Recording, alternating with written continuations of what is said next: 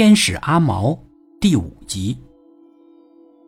阿毛掰了一块饼干，奖赏给获胜的一方。那队人马抬着那节塑料绳，还有那大半块掰碎的饼干，兴高采烈地撤退了。他们是从墙洞进来的，又浩浩荡荡、扬眉吐气地从那儿走出去。大门进来的那一帮还待在原地没动。阿毛等获胜的一方全退场了。才把剩下的小半块饼干分给了失败的一方。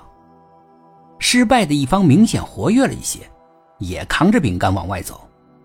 林大个没敢把这件事情告诉老婆，他怕老婆嘴不严，把这事儿散布出去。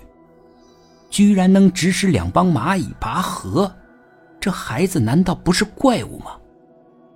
林大个告诉阿毛：“别再这样了，别再玩这游戏了，让别人看见了不好。”阿毛点点头，好像听懂了似的。可明珠的光芒怎么能长久的被遮盖？没过多久，阿毛的厉害，村里人全都知道了。邻居王家养了八只羊，本来都是王斌每天去山上放羊，可那一天儿子要去县城上中学，入学第一天，他和老婆得送儿子上学，羊怎么办呢？老父亲主动请缨，愿意带着羊去山上吃草。老父亲走路都颤颤悠悠的，王斌有些犹豫，但最终还是同意了父亲。整整一天，羊得吃点东西，家里备的草也不多。他反复交代父亲，别去远的地方，就在对面的山坡上就可以了。但羊不愿意呀。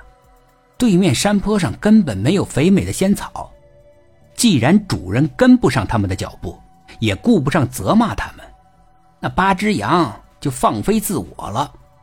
没一会儿功夫，八只羊就不见了。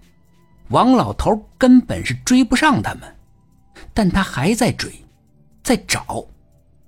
这八只羊是他们家里重要的资产，家里一年的费用就靠他们了。他虽然走得慢。但还是执着的找。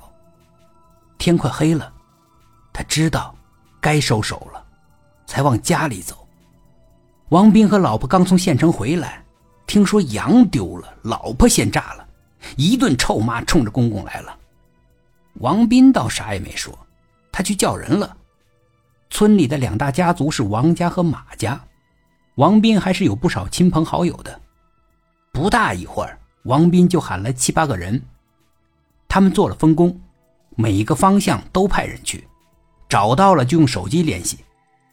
王斌他们那两个人回来的最晚，一直没有好消息传过来，他们就坚持找，快到十点了才往回转，大家都很失落，而王斌的老婆简直是失控了，他对着公公破口大骂。